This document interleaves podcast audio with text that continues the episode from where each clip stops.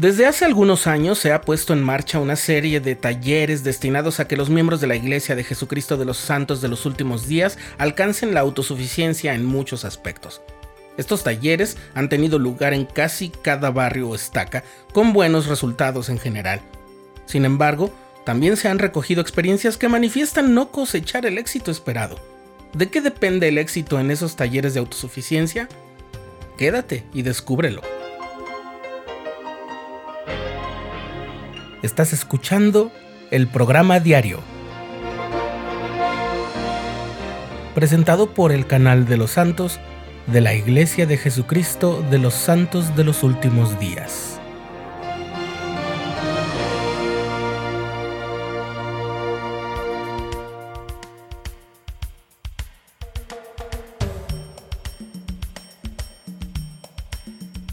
En el Evangelio y todos los asuntos relacionados con el reino de Dios y nuestro progreso espiritual.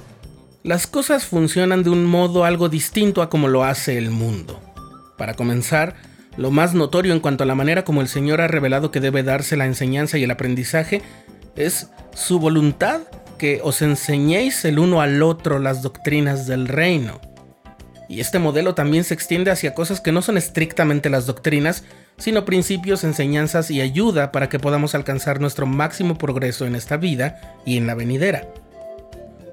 Tal como ocurre con el modelo que se ha implementado en años recientes para las reuniones del sacerdocio y la sociedad de socorro, por ejemplo, también en los talleres que se imparten para ayudar a los miembros a mejorar sus capacidades y condiciones que afectan de modo directo su vida terrenal, se llama a miembros del barrio o estaca para impartirlos. Por supuesto, si eres participante de uno de esos talleres, se espera que ejerzas tu fe al máximo y desarrolles toda la humildad y la disposición para aprender de los talleres con tal de que recibas todas las bendiciones que ellos brindan. En la carta de presentación de los materiales que se proporcionan a los participantes y facilitadores de estos talleres, la primera presidencia cita la sección 104 de Doctrina y Convenios, donde el Señor declara, es mi propósito abastecer a mis santos. Y explica que esa revelación es una promesa que el Señor hace de proveer las bendiciones temporales y abrir la puerta de la autosuficiencia. Incluso da una definición de la palabra autosuficiencia. La capacidad de proveernos los elementos indispensables para sostener nuestra vida y la de los miembros de nuestra familia. Enseguida, la carta de presentación dice que los participantes deben aprender, aceptar y poner en práctica los principios de la fe, la educación, el trabajo arduo y la confianza en el Señor para recibir las bendiciones prometidas y andar en la vida con más esperanza, paz y progreso. Eso nos corresponde a todos los participantes de los talleres. Pero ¿qué podemos decir si te han asignado o llamado como facilitador de esos talleres? Comenzamos este episodio hablando de que el modelo del Señor comprende que nos enseñemos unos a otros. ¿Cómo se hace? En los materiales brindados a los facilitadores hay indicaciones muy importantes que no podemos ignorar porque el éxito del taller, es decir, el nivel de impacto del taller en la vida de los participantes, o sea, su capacidad para acceder a las bendiciones que les son tan necesarias para la autosuficiencia, todo ello depende de que hagamos las cosas como el Señor las indica. Leamos algunas de esas indicaciones y prepárate con una actitud muy abierta y humilde porque algunas de ellas parecen ir en contra de lo que a veces creemos que es adecuado. Comencemos por lo que se nos indica que debes hacer antes de cada reunión si eres un facilitador de estos talleres. Debes descargar los videos y preparar el material audiovisual, verificar que el equipo de video funcione, repasar el capítulo brevemente y eso sí, prepararte en lo espiritual. Estas indicaciones de lo que debes hacer están a un lado de una columna que dice lo que debes evitar. Por ejemplo, antes de cada reunión, debes evitar preparar una lección. Al contrario de lo que podríamos pensar que es tu labor, no debes preparar una cátedra. Y otra cosa que debes evitar es cancelar las reuniones. Si por alguna razón no puedes asistir, puedes pedirle a un miembro del grupo que sea el facilitador en vez de ti. ¿Y cómo podría hacerlo si a mí me llamaron, pero a esa otra persona no? Bien, lo puede hacer precisamente porque Entre tú y ellos, la única diferencia es que tú eres el facilitador, pero no estás por encima de ellos en ningún aspecto relacionado con el taller.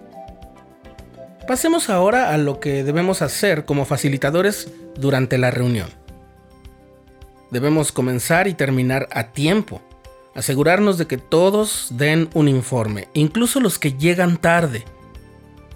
A diferencia de otros sistemas o de otras maneras de pensar en otros lugares como el trabajo o la escuela, debemos hacer que todos participen aunque no hayan llegado con puntualidad. También para eso sirve la siguiente indicación que es elegir a alguien para que lleve el control del tiempo. Debes animar a todos a que participen y ser tú mismo un miembro del grupo que aprende. Hacer los mismos compromisos, cumplirlos y dar tu informe. Es curioso cómo se señala aquí que debes divertirte y celebrar el éxito, y confiar en el cuaderno de ejercicios y seguirlo.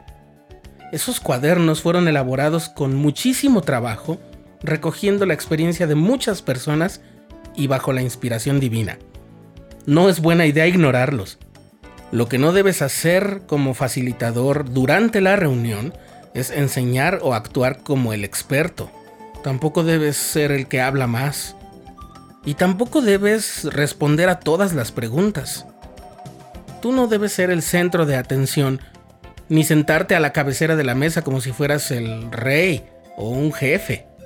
Llama la atención cómo se indica que no debes ponerte de pie para dirigir como facilitador. Debes estar sentado junto a tus demás compañeros. Tampoco debes omitir o brincarte, como se dice en algunos lugares, la sección que se llama meditar y tampoco debes dar tu opinión después de cada comentario. Basta con escucharlo con mucha atención sincera y mostrar ese respeto de esa forma. Finalmente, cuando termina la reunión, se nos indica que debemos comunicarnos con los integrantes del grupo durante la semana y animarlos para que cumplan los compromisos que hicieron. Te soy sincero, no en todos los talleres que yo he tomado pasa esto. Y otra cosa que debes hacer después de cada reunión es evaluarte a ti mismo usando la autoevaluación para el facilitador que viene incluida en el material que se te proporcionó. Lo que no debes hacer después de cada reunión es olvidarte de poner al día al especialista en autosuficiencia de la estaca en cuanto al progreso de tu grupo.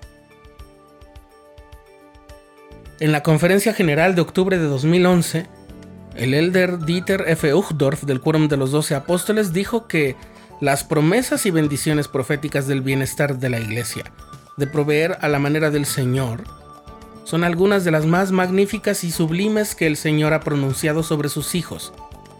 Seamos ricos o pobres, continúa diciendo el elder Uchtdorf, sin importar dónde vivamos en este mundo, todos nos necesitamos unos a otros, porque es al sacrificar nuestro tiempo, talentos y recursos que nuestro espíritu madura y se refina. Esta obra de proveer a la manera del Señor no se puede descuidar ni dejar de lado, es fundamental para nuestra doctrina, la esencia de nuestra religión. Ser facilitador de los talleres también es abastecer a los santos del Señor, y como es su propósito, debe hacerse a su propia manera en su carta de presentación de los talleres, la primera presidencia nos recuerda que somos hijos de nuestro Padre Celestial. Él nos ama y nunca nos abandonará.